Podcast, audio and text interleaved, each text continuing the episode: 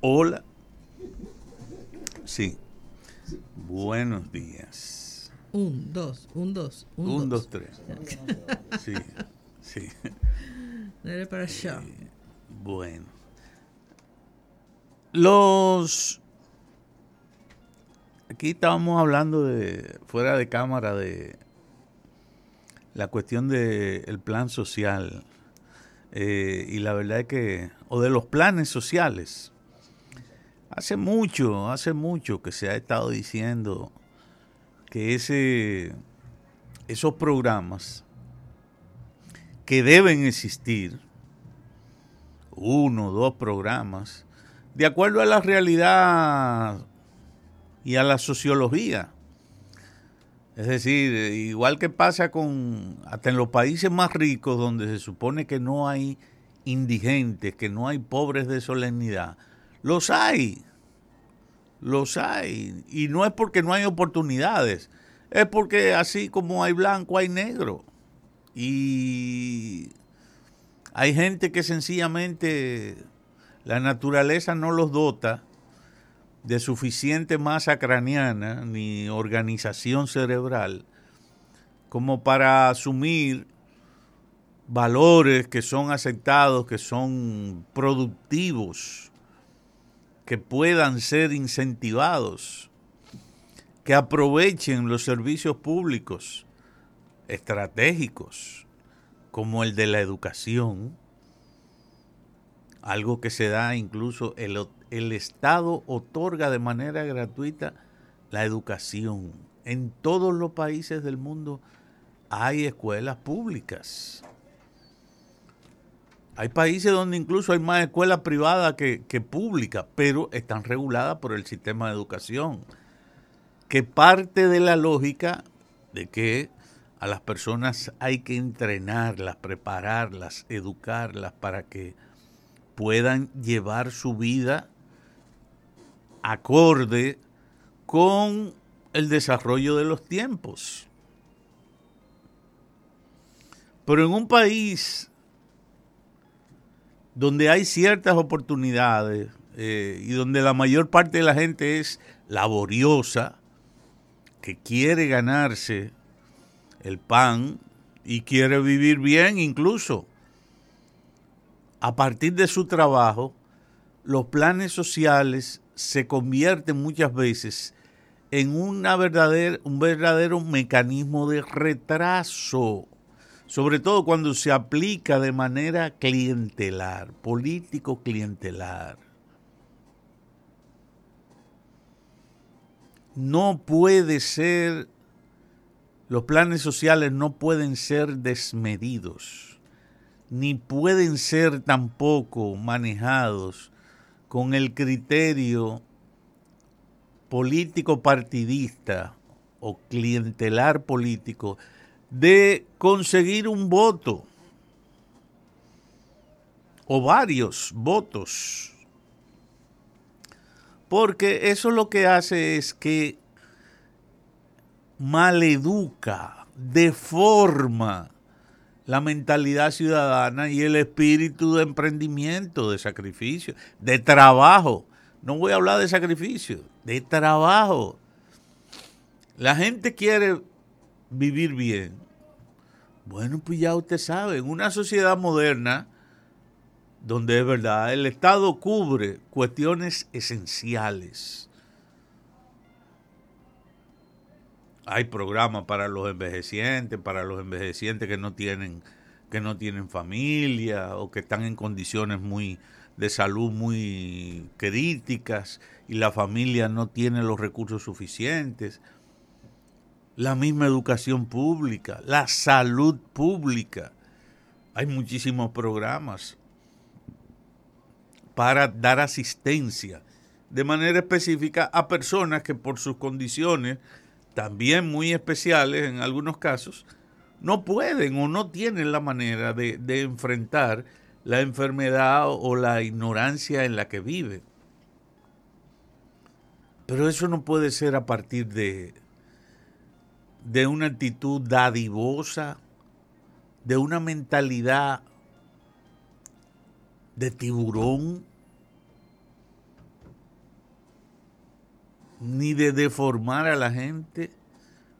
Al contrario. Entonces, cuando uno ve, por eso me reía yo hace un tiempo también, que el, el dirigente del PLD, Temístocles Montaz, hizo una vez una entrevista hablando sobre la sociología, como la composición social de, dominicana en, en la actualidad. Y eso, de eso hace quizás unos cinco años. Él habló de eso en una entrevista que daba, pero prácticamente él dijo que ya en el país no había gente viviendo por debajo de la línea de la pobreza. Que quizás que no era significativo, quizás un 2%, que eso en términos generales, sobre todo en Occidente, un país que tiene una deficiencia, incluso el analfabetismo, los países que alcanzan la alfabetización al 98%, ya se dice que están totalmente alfabetizados. Que esos países no son, porque un 2% no es representativo, es la excepción de la regla normal. Igual pasa en todos los demás parámetros.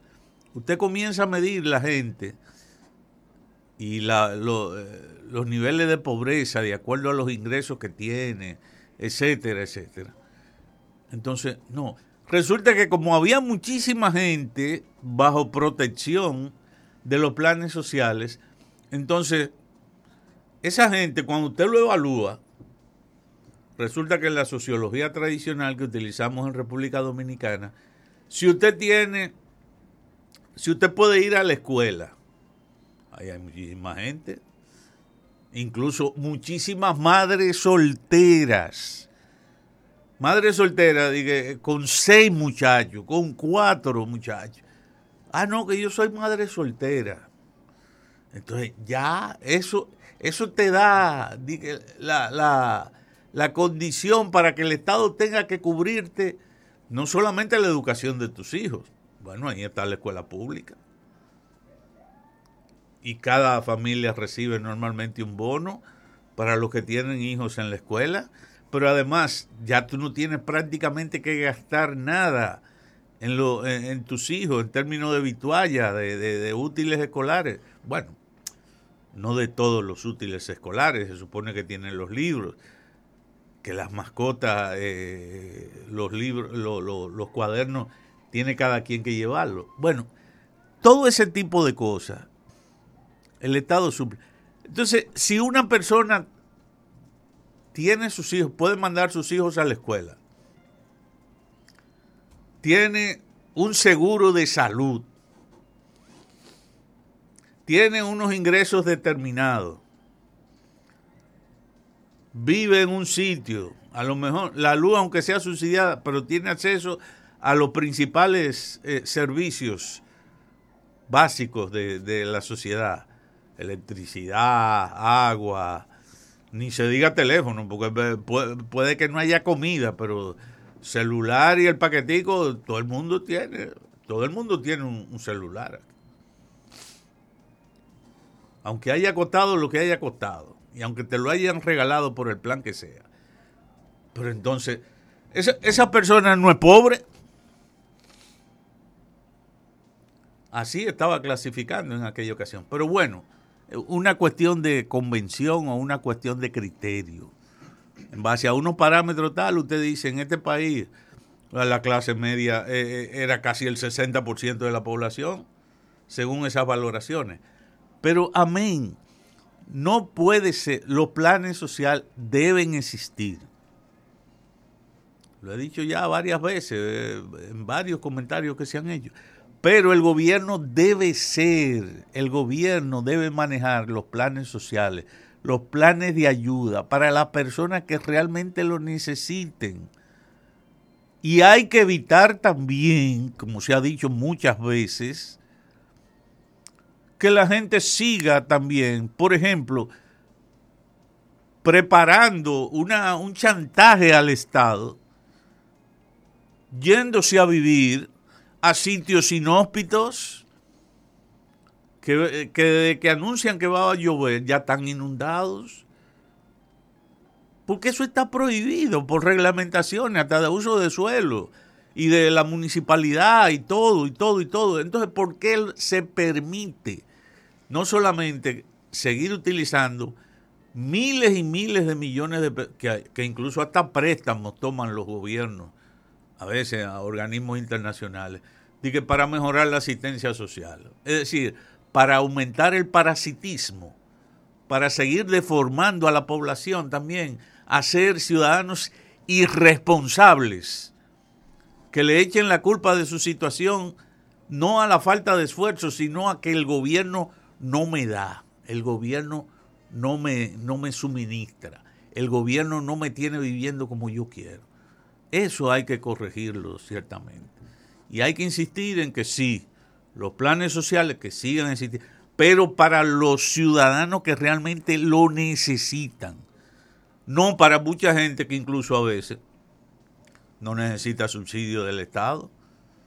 Ah, pero se apoyan de todos esos planes y de la politiquería que se sigue aplicando de manera, de manera, digo yo, que bastante irresponsable también, por todos los gobiernos. Aunque me, aunque, aunque es apuñalada me entre a mí también. Gracias. Gracias, señor Irujo. Pausamos y volvemos.